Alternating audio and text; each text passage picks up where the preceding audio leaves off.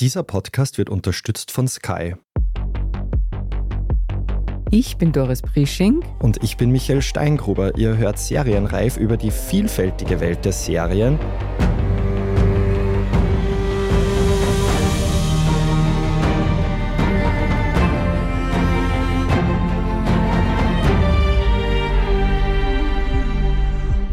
Die Zeit vergeht wie im Flug. 2023 hat doch gerade erst begonnen und zack ist schon Sommer.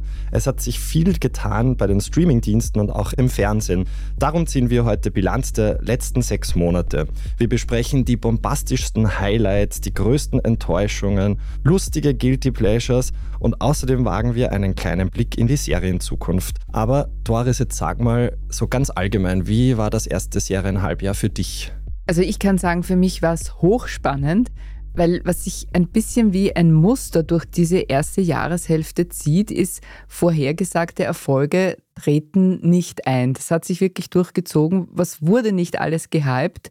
Ich denke an The Idol, Der Schwarm, The Mandalorian, das Finale von Picard. Das sind alles Sachen, die ganz groß vermarktet wurden und alle waren sehr, sehr gehypt. Aber im Endeffekt hat es den Erwartungen nicht entsprochen, hat die Erwartungen nicht eingelöst. Stattdessen ist alles noch übersichtlicher geworden und damit leider auch vielleicht noch ein bisschen beliebiger. Das ist auf der einen Seite etwas frustrierend, weil es wirklich so viel ist und es kommen Woche für Woche nach wie vor ganz, ganz viele neue Serien. Ich habe das Gefühl, man muss mehr suchen. Und das hat vielleicht schon wieder ein bisschen einen Vorteil, weil man sich anders damit auseinandersetzt. Man muss sicher suchen, aber ich muss sagen, ich habe einiges gefunden. Ich fand das letzte Serienjahr recht enttäuschend, aber diese Enttäuschungen sind fast vergessen, weil für mich gab es schon viele Highlights dieses Jahr oder im ersten Halbjahr. Allen voran Pokerface mit der großartigen Natascha Lyon. Das ist abrufbar auf Sky und es ist eine Mischung aus Krimi und Roadmovie, in der die Hauptperson, eine Pokerspielerin mit der Gabe, Lügen zu erkennen,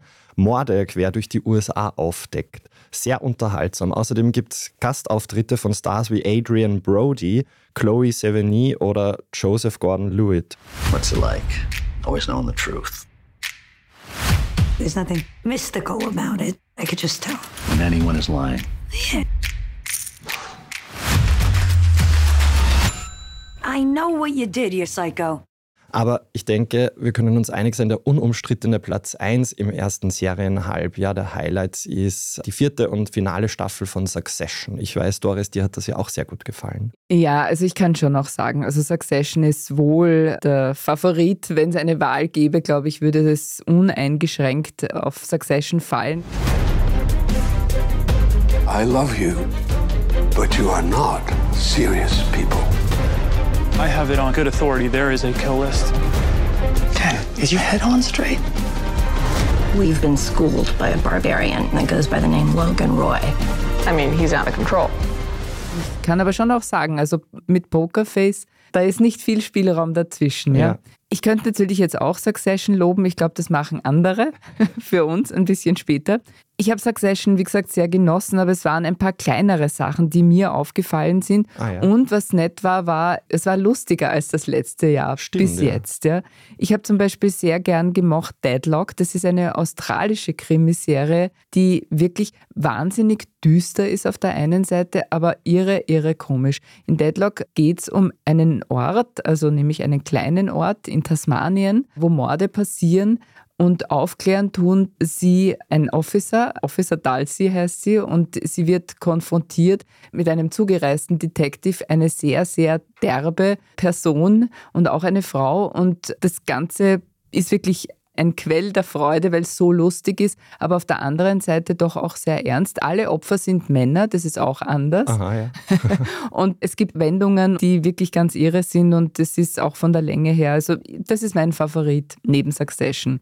Zerkugelt habe ich mich auch bei Kank on Earth. Philomena Kank ja. ist wirklich großartig. Sie hebelt das Genre der wichtigtuerischen Wissenschaftssendungen aus. Wir sehen Diane Morgan, Serienjunkies kennen sie aus Afterlife Ganz, ganz großartig. Und sie ist wirklich, also wenn man lachen will, wenn man was zum Lachen braucht, dann nimmt man sie.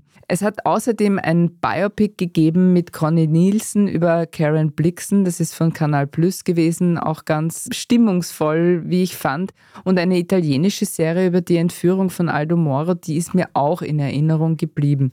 Und von den großen Starts ist wahrscheinlich Carrie Russells der Diplomat, diplomatische Beziehungen am höchsten zu bewerten. Hier wird alles so schonungslos auf den Kopf gestellt und unrühmliche politische Realität freigelegt. Dazu kommt die beliebte britisch-amerikanische Serie. Ich finde, man kann das nur mögen. Also es hat schon einige Favoriten gegeben. Ja, klingt so, als hättest du doch auch was gefunden in, der Suche im Seriendschungel. Aber man muss dazu sagen, Doris und ich sind ja nicht die einzigen Serien-Junkies bei uns hier in der Redaktion.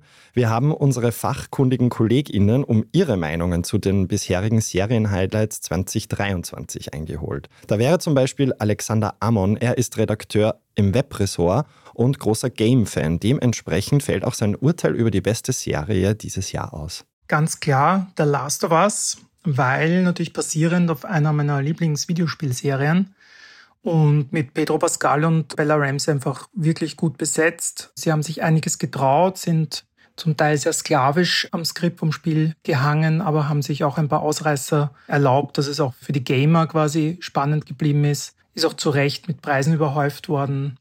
Also ich freue mich schon sehr auf Staffel 2. Ja, wir freuen uns auch schon auf Staffel 2.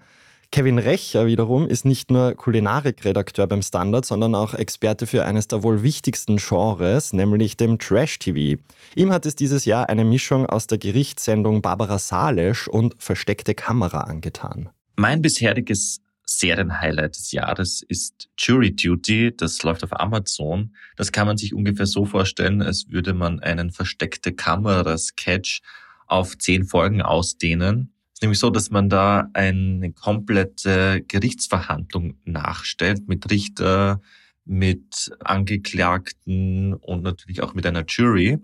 Und der Clou an dem Ganzen ist, alle sind Schauspieler, bis auf eine Person. Die glaubt nämlich, dass alles echt ist. Und die machen das wirklich so zwei Wochen und sie werden dann auch irgendwie eingesperrt in ein Hotel, wie man das so aus den anderen Serien und Filmen kennt. Und man sieht so quasi auch immer wieder die Interaktion zwischen den Schauspielern und dem Nicht-Schauspieler und es ist total lustig und extrem nett zum Anschauen und kann ich nur jedem empfehlen. Ich bin ja dem Kevin immer total dankbar für seine Tipps, weil er öffnet mir eine neue unbekannte und manchmal auch sehr unheimliche Welt. ja, ich kannte die Serie auch noch nicht, aber sie klingt sehr lustig. Unsere Kollegin Amira Ben Saud ist in der Albumredaktion und sie schätzt unter anderem auch die großen Publikumslieblinge des Serienjahres 2023, aber für sie geht die Serienliebe auch durch den Magen. Hören wir mal rein. Die Frage nach der besten Serie 23 bis jetzt ist ziemlich schwer zu beantworten. Es gab eine famose erste Staffel The Last of Us und eine genauso gute letzte Staffel von Succession. Aber ich entscheide mich trotzdem für The Bear, denn auch Serienliebe geht durch den Magen. In The Bear geht es um einen jungen Koch, der den Sandwich-Shop seines verstorbenen Bruders übernimmt und im Laufe der zweiten Staffel zu einem Michelin-Stern-Restaurant machen möchte. Erschwert wird es durch zwei Faktoren. Erstens kein Geld und zweitens sind alle in seiner Umgebung, inklusive ihm selbst, auf jeweils eine andere Weise schwer traumatisierte Chaoten. In der zweiten Staffel erfährt man dann jetzt nochmal tiefgreifender, warum die alle einen Porsche haben.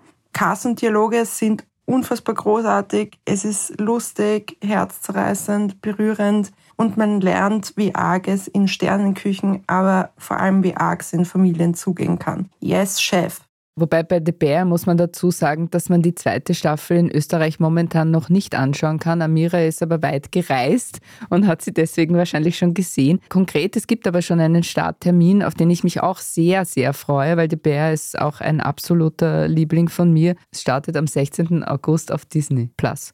Man muss aber auch dazu sagen, es war nicht alles ganz schön und ich habe es auch schon angekündigt, dass einige Erwartungen enttäuscht worden sind. Bei mir zum Beispiel war es so, dass ich etwas, naja, sehr sogar enttäuscht worden bin von The Consultant. Mhm. Bei aller Liebe zu Christoph Walz, aber hier zeigt sich schon, dass bei mehrteiligen Serien, selbst bei einer hochdotierten Besetzung, immer noch eines unerlässlich ist und das ist eine spannende Story. Und die war aber leider ein bisschen sehr verschmockt und auf ihn natürlich gerichtet. Man hat, glaube ich, da nicht alles richtig gemacht. Größte Enttäuschung ist aber, wie Hollywood seine Kreativen bezahlt, mhm. wo das mhm. jetzt erst herauskommt durch den Streik, den jetzt die Schauspielerinnen auch beigetreten sind, nämlich zu den Autorinnen. Jetzt müssen sie ihre Arbeit niederlegen und das führt wahrscheinlich oder ganz bestimmt zu Verzögerungen im Jahr 2024. Das ist böse. Michael, oh ja. was hat dir so gar nicht gefallen im ersten Serienjahr? Also ich war auch ein bisschen enttäuscht von der Consultant, vor allem am Schluss der Staffel, als sich alles auflöst, dachte ich ein bisschen, naja, finde ich albern. Aber meine allergrößte Enttäuschung, du hast das auch schon angesprochen, war Der Schwarm. Oh yeah. Die europäisch produzierte Serienversion des wirklich großartigen Bestsellers von Frank Schätzing. Leider war die Geschichte im Bewegtbild ganz und gar nicht großartig. Also schlechtes CGI und so mittelmäßiges Schauspiel, würde ich mal sagen. Auch unsere KollegInnen hatten Lowlights im ersten Serienhalbjahr 2023. So hätte sich zum Beispiel Kollegin Amira Ben Saud mehr von Lily Rose Depp und The Weeknd erwartet.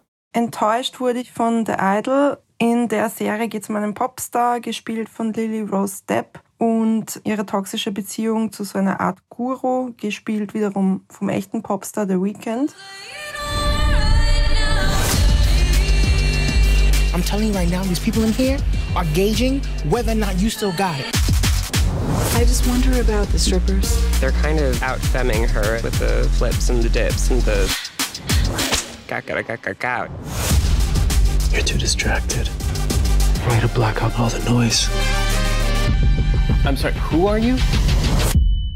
Die Serie will eigentlich die schlimmen Dynamiken und Machtgefälle in der Musikindustrie aufzeigen, besonders wie junge Frauen dort ausgebeutet und sexualisiert werden, macht aber selbst eigentlich nichts anderes. Es hat nicht viel Tiefgang, es hat auch nicht viel Mehrwert und kann höchstens einen Preis in der Kategorie sehr schön gefilmter Porno gewinnen, aber mehr war es halt nicht.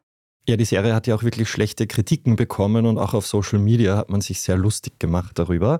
Science-Fiction-Fan Alex Amon konnte dieses Jahr sehr wenig mit Baby Yoda, pardon, Grogu anfangen.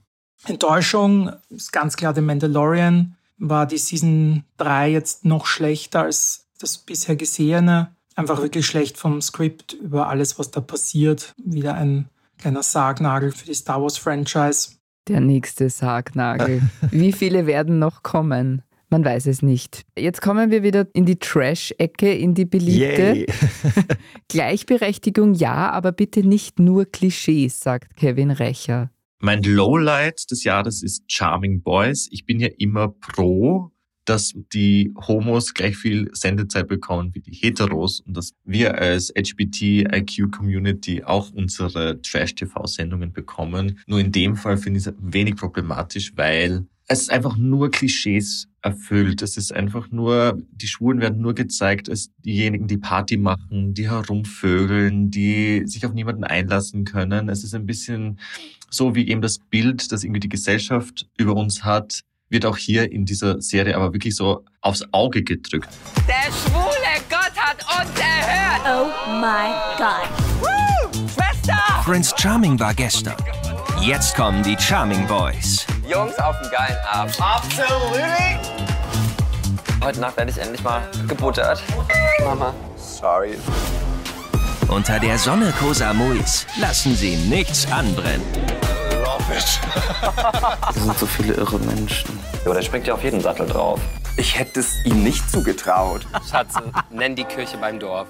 In einer Folge geht es irgendwie fünf Minuten lang darum, wie Deep Throat funktioniert und dass man dann beim Deep Throaten speibt, wenn man zu viel gegessen hat oder die Off-Kommentare machen extrem anzügliche Witze zum Thema irgendwie aus den fetten Kokosnüssen die weiße Creme saugen, wo ich mir dann denke, es reicht. Ich verstehe es schon. Wahrscheinlich macht es mehr Quoten und sind unterhaltsamer. Aber es ist einfach nur peinlich und auch irgendwie schade, dass man genau das so befeuern muss. Zu Charming Boys haben wir einen kongenialen Podcast gemacht mit Jan Windisch, nachzuhören bei Serienreif. Ansonsten kann man sagen, muss man so stehen lassen, oder? Ja, dem ist nichts hinzuzufügen. Und ich würde sagen, wir machen eine kurze Pause und melden uns gleich wieder. Bleibt dran, gleich geht es bei uns weiter mit unserer gnadenlosen Halbjahresbilanz. Wir verraten unsere Guilty Pleasures und werfen einen Blick in die Zukunft, was das Jahr noch so bringen wird. Wir sind gleich zurück. Der letzte Blutstropfen? Oder ein Cocktail unter Palmen? Der Kampf um die Zukunft? Oder ein Feuerwerk der Liebe? Blanker Horror? Oder Heiratsantrag? Egal was du sehen willst, bei uns siehst du alles. Deine Lieblingsserien auf Knopfdruck mit dem Sky Entertainment Plus Paket.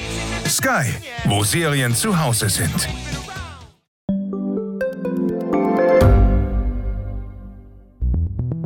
Wie können wir die Erderhitzung stoppen? Wie verändert künstliche Intelligenz unser Leben? Und wann wird nachhaltiges Reisen endlich einfacher? Um diese und viele weitere Themen geht es im Podcast Edition Zukunft und Edition Zukunft Klimafragen. Ich bin Alicia Prager. Und ich bin Julia Beirer. Wir sprechen über Lösungen für das Leben und die Welt von morgen. Jeden Freitag gibt es eine neue Folge, überall, wo es Podcasts gibt.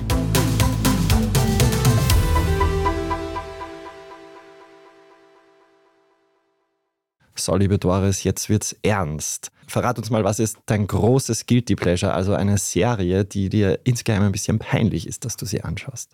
Ich bin ja geneigt, Michael Ostrowski zuzustimmen, der sagt, es gibt keine Guilty Pleasures. Man ja. soll gefälligst dazu stehen, wenn einem etwas gefällt und es noch dazu beim Zuschauen gut tut. Ja. Trotzdem geniert man sich halt ein bisschen dafür. In die Kategorie fällt bei mir eindeutig die Agatha Christie-Filme oder Serie auf ORF 3 oder One oder wo auch immer die herumkugeln. Es ist ganz egal, wo ich aufdrehe, irgendwann einmal finden die statt. Wenn ich mich nur noch berieseln lassen will, dann haben Miss Marple und Poirot bei mir tatsächlich die besten Chancen. Die Serie ist nicht gut. Es wird viel zu viel geredet und viel zu wenig gezeigt. Es ist relativ schnell klar, wer der Mörder oder die Mörderin ist. Und dann quatschen sie wahnsinnig viel. Ich schlafe dreimal ein dabei, aber es ist trotzdem total angenehm. Ich muss mich nicht aufregen und manchmal ist es dann doch ganz nett, wenn so Stargäste auftreten, mit denen man nicht rechnet. Zum Beispiel, wenn so jemand wie Benedict Cumberbatch vorbeischaut. Also so ist es meins. Und bei dir, Michael? Also mein großes Guilty Pleasure jetzt erst vor kurzem war Glamorous auf Netflix. Darin geht es um einen nicht genderkonformen Make-up-Fan, der durch diverse Zufälle in einem Beauty-Unternehmen seines großen Idols landet das ist ein ehemaliges Supermodel, gespielt von Kim Cattrall. Ja, es ist die Samantha aus Sex and the City.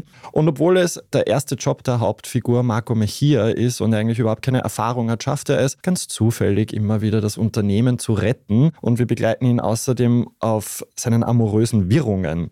Die Serie hat für mich den Emily in Paris-Effekt. Ich habe es auch schon in einer letzten Folge gesagt es ist irgendwie so schrecklich und man ärgert sich, aber man kann trotzdem nicht abschalten. Also das ist mein großes Guilty Pleasure und es ist mir ein bisschen peinlich. aber ja, unser Trash-Konnoisseur Kevin Recher hält es eigentlich auch mit Michael Ostrowski und er geniert sich für gar nichts, was er anschaut. Das haben wir auch schon gehört. Bei den anderen Kollegen ist es da ein bisschen anders. Zum Beispiel Alex Amon. Hören wir mal, was ihm peinlich ist. Mein Guilty Pleasure ist tatsächlich gerade Strange New Worlds, die zweite Staffel. Ist nicht die beste Serie der Welt, aber ich finde es einfach charmant und sehr, sehr oldschool. Und deshalb ist das für mich das beste Star Trek, was ich mir im Moment vorstellen kann. Deshalb schaue ich sehr gern Strange New Worlds jetzt die zweite Staffel und bin fast sicher, dass das nächstes Jahr eine dritte bekommt. Warum man sich dafür genieren muss, weiß ich jetzt ehrlich gesagt nicht. Ja, verstehe ich auch nicht. Lass mal auch einmal so stehen, würde ich sagen. Genau. Amira Ben Saud hingegen schaut heimlich reichen Damen beim Streiten zu. Und dafür kann man sich schon genieren. Oh ja. Wer braucht den Barbie-Film, wenn es die Reality-Serie Selling Sunset gibt, in der sich eine Gruppe von Frauen in sehr, sehr kurzen Kleidern und sehr, sehr hohen Schuhen wegen jeder Kleinigkeit anzieht, obwohl die eigentlich Luxusimmobilien verkaufen sollten. I know people think I'm having a midlife crisis, but I'm having an awakening. Fix that thing! But goals don't change. Ring that bell and cash some checks. He's taking off for Europe with Mary Lou. I want you to run the listings, the office, the agents. Morning. Look at that little bump. Everything. Really? Oh! Leave the purse, we'll buy a new one. Nicht drüber nachdenken, einfach genießen. Sailing Sunset, großartig. Also, dass sie sich wirklich geniert dafür, klingt mir jetzt auch nicht danach, oder? Ich glaube, wir können diesen Begriff der Guilty Pleasure wegschmeißen, oder? Bin ich dafür. In den Sunset werfen. Und um jetzt nicht nur in der Vergangenheit herumzusumpern, werfen wir noch einen Blick auf das zweite Serienhalbjahr. Was kommt denn noch? Ich persönlich freue mich besonders und wirklich uneingeschränkt auf die vierte Staffel von True Detective. Dieses Mal nämlich mit Jodie Foster. Es spielt in Alaska. Die Kombi ist großartig. Ich finde, Jodie Foster sollte nur noch Filme oder Serien in Alaska spielen. Sie ist Detective Liz Danvers und versucht herauszufinden, was mit sechs Männern geschah, die in ein und derselben Nacht verschwunden sind. Boah. Man merkt, es ist ein Trend anscheinend in den Krimis. Die Frauen sind die Detectives, die Männer sind die Mordopfer. Ja, das finde ich gut, ja. Totale Wende. Ich freue mich außerdem sehr auf The Three Body Problem, weil von den Machern von Game of Thrones gemacht, David Benioff und D.B. Weiss. Das ist Science Fiction nach einer bekannten chinesischen Geschichte, den ersten Kontakt der Menschheit mit einer außerirdischen Zivilisation, den sogenannten Trisolariern, so genannt, weil ihr Heimatplanet unter dem gravitativen Einfluss dreier Sonnen steht. Anything might be out there. The unknown troubles us.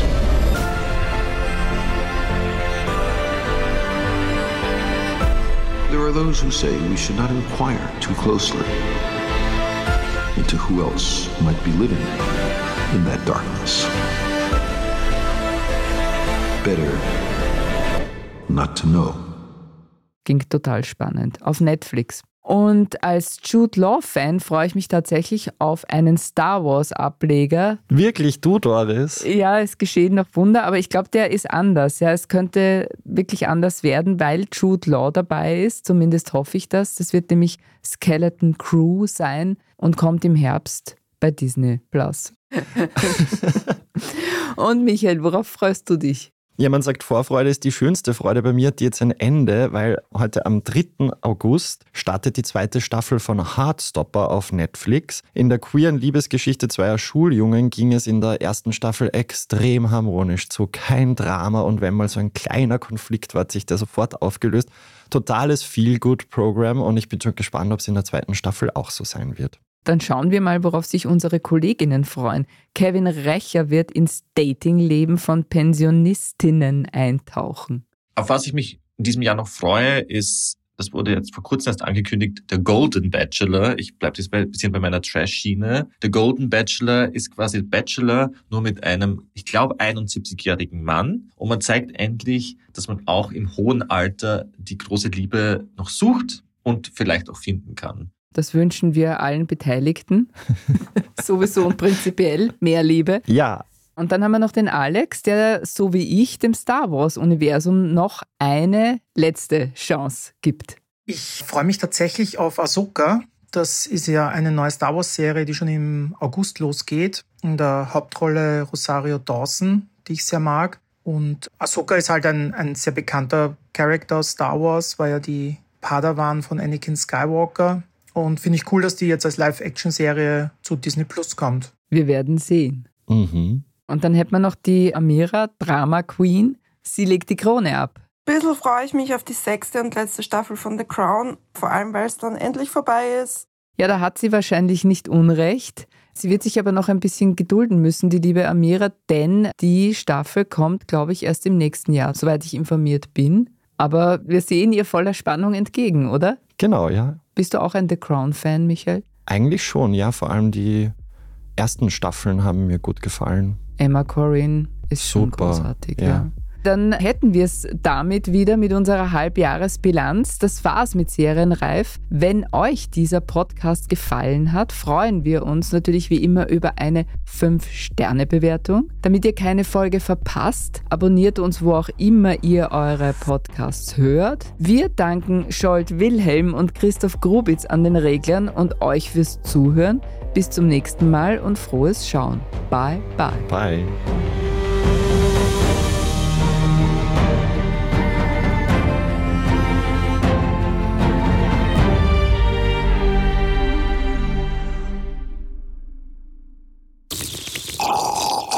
Der letzte Blutstropfen? Oder ein Cocktail unter Palmen? Der Kampf um die Zukunft? Oder ein Feuerwerk der Liebe? Blanker Horror? Oder Heiratsantrag? Egal was du sehen willst, bei uns siehst du alles. Deine Lieblingsserien auf Knopfdruck mit dem Sky Entertainment Plus Paket. Sky, wo Serien zu Hause sind.